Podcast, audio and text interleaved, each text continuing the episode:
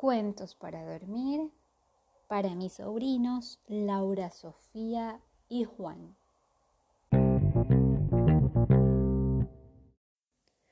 Hoy continuamos con la lectura del libro Mago por casualidad de la autora Laura Gallego.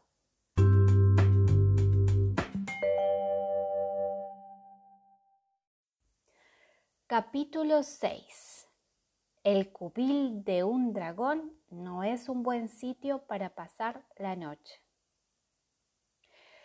De pronto se oyó un trueno y comenzó a llover a cántaros sobre el bosque tan peligroso que de él no vuelve nunca nadie.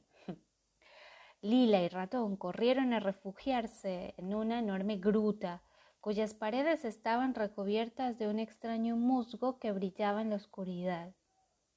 El túnel parecía muy largo y se hundía en las entrañas de la tierra. Pero Ratón pensó que era mejor no buscarse problemas y se quedaron en la entrada, resguardándose de la lluvia. ¡Oh! ¡Qué aburrimiento! dijo Lila al cabo de un rato. Ratón contemplaba con curiosidad el musgo fosforescente de la pared de la roca. Cada plantita tenía un par de diminutos ojitos que lo miraban a él con la misma curiosidad. Voy a explorar, soltó Lila y se levantó de un salto. Cuando Ratón pudo reaccionar, ella ya se había internado por el túnel. El muchacho se levantó y corrió detrás, refunfuñando por lo bajo. La alcanzó un rato después, y Lila se había detenido al final del túnel, justo a la entrada de una enorme caverna, y contemplaba el interior fascinada. Mira, le dijo, ¿tú habías visto alguna vez tantas riquezas juntas? Ratón se asomó y se quedó sin aliento. El suelo de la cueva estaba recubierto de joyas de incalculable valor montañas de moneda de oro y plata se desparramaban alegremente por la cueva, como relumbrantes, relumbrantes dunas en un desierto de lujo, mezcladas con enormes piedras preciosas, diamantes, zafiros, esmeraldas, rubíes y otras. Lila saltó al interior encantada Seguro que es la cueva de Ali Baba, exclamó. ¿De quién? preguntó Ratón siguiéndola. Del fundador del gremio de los ladrones, niño. ¿No conoces la leyenda? Ali Baba encontró un enorme tesoro en una cueva secreta. Para que la puerta se abriese había que decir Ábrete, sésamo. Nosotros no hemos dicho nada, Lila, la puerta estaba abierta. Y nadie nos ha invitado a entrar, retumbó una voz terrible. Perdón. Y nadie los ha invitado a entrar, retumbó una voz terrible. Ratón y Lila miraron a todos lados aterrados. Una montaña de oro empezó a moverse y levantarse y a medida que subía las monedas iban cayendo al suelo para descubrir lo que ocultaban debajo. Una brillante piel escamosa de color negro. Una gran cabeza de reptil con cuernos y colmillos cubrió el techo de la caverna. Hola, dijo el dragón. Ratón y Lila dieron media vuelta y echaron a correr hacia la salida, pero una enorme zarpa negra cayó frente a ellos, bloqueándoles el túnel. Estaban atrapados. He dicho hola, repitió el dragón.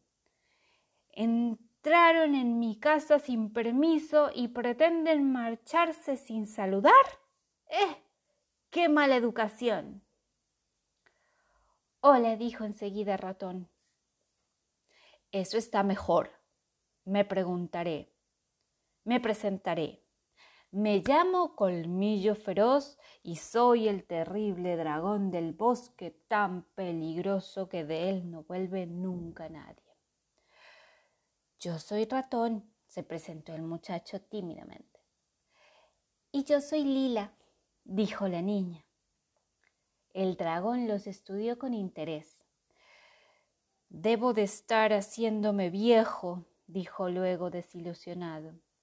Antes el rey enviaba a sus caballeros más valerosos y a sus magos más poderosos para matarme. Y ahora me manda dos niños. ¿Cómo ha bajado mi caché? se lamentó.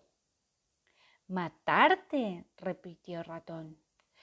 Colmillo Feroz señaló un rincón de la cueva donde se amontonaban restos de armaduras, espadas y escudos, junto con huesos humanos.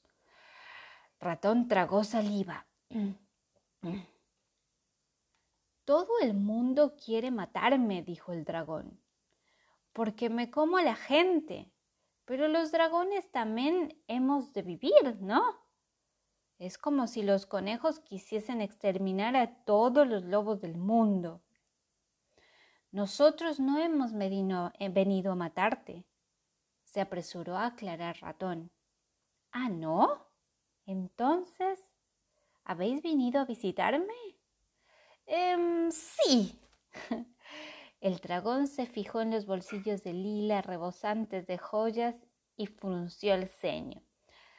Mmm, menuda visita. Ustedes quieren robarme. No, no, no, no, se apresuró a responder ratón.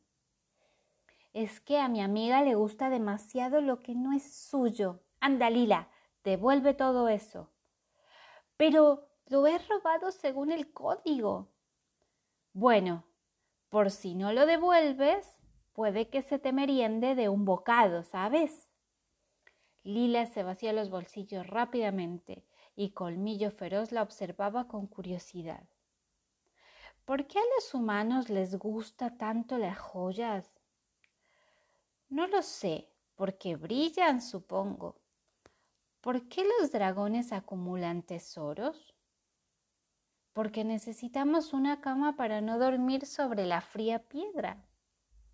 Pues usen sábanas como todo el mundo. Las quemamos con nuestro aliento de fuego. Ah, vaya, no sabía eso. Hubo un breve silencio. Menuda visita, se quejó finalmente el dragón. ¿No me han traído algo para picar? Uy, pues venía con nosotros un cuervo que seguro estaba riquísimo, comentó Lila, pero lo hemos dejado atrás. Colmillo Feroz sacudió la cabeza. Un cuervo es algo muy pequeño, niña. Pero este no era un cuervo normal, era un dos en uno, un mago y un cuervo a la vez. El dragón, que no era tan tonto como podía parecer, entendió enseguida lo que Lila quería decir. Un mago transformado en cuervo, dijo. ¿Qué cosa tan rara haces a los humanos? No lo hizo a propósito, explicó Ratón. Le salió mal un hechizo y ahora no puede volverse a ser humano. Mmm, dijo Colmillo Feroz. ¿Y no conoce la isla de los magos torpes? No lo sé. ¿Qué es eso? Un lugar donde pueden arreglarse todos los desaguisados provocados por culpa de la magia. Todos los hechizos saben que si un conjuro les sale torcido, allí pueden deshacerlo. Pero ahora vayamos al grano, dijo de pronto, dedicándoles una sonrisa llena de dientes. ¿Quién va a ser el primero en ser devorado? Antes de que Lila pudiese contestar, Ratón alzó las manos por encima de la cabeza y lanzó su hechizo estrella. ¡Capum! Cuando el humo se dispersó, el dragón seguía en la misma postura mirándolo fijamente. No eres muy listo, ¿verdad? le dijo.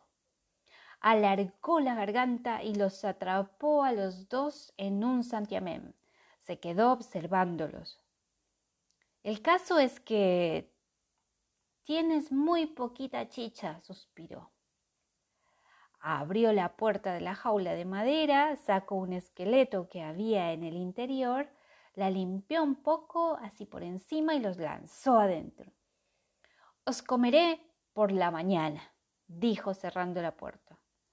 A ver si tengo suerte y viene alguien a rescatarlos, y así mi desayuno será más copioso.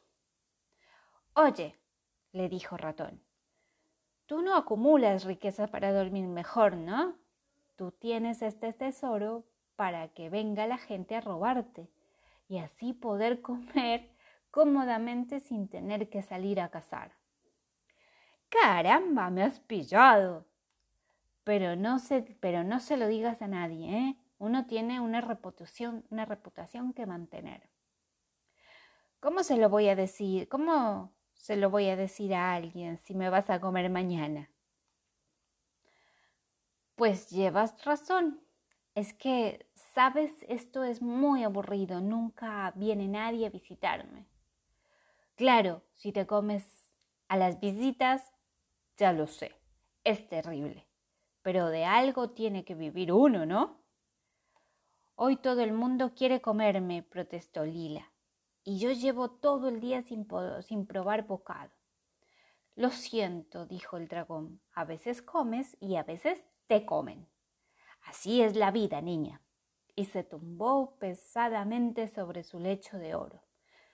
Buenas noches, desayuno, dijo y cerró los ojos.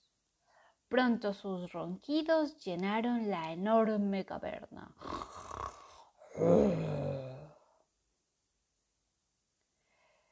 Mientras tanto, del otro lado del bosque, Oye, pues por aquí no pasa nadie, dijo Robustiano.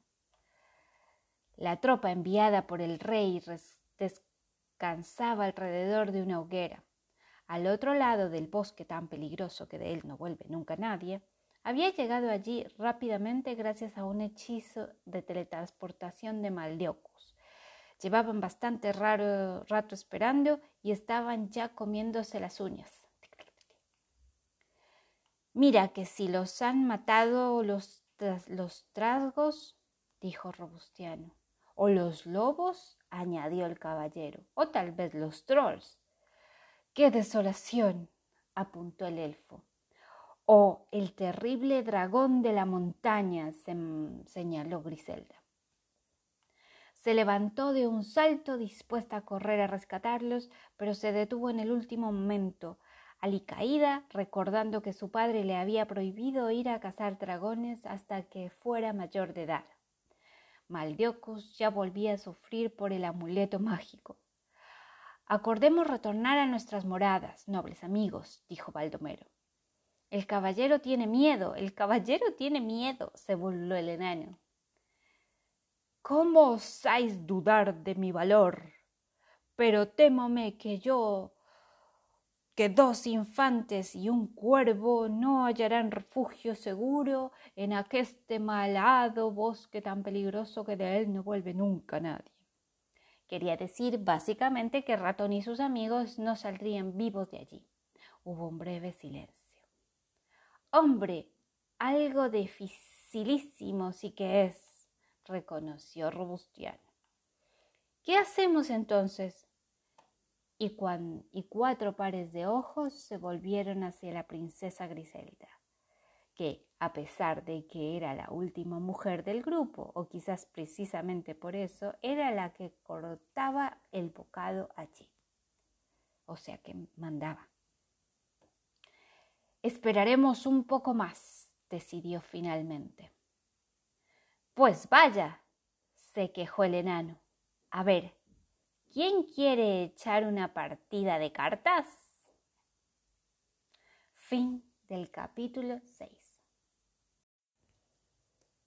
Eso es todo por hoy. Mañana continuamos con la lectura. A dormir.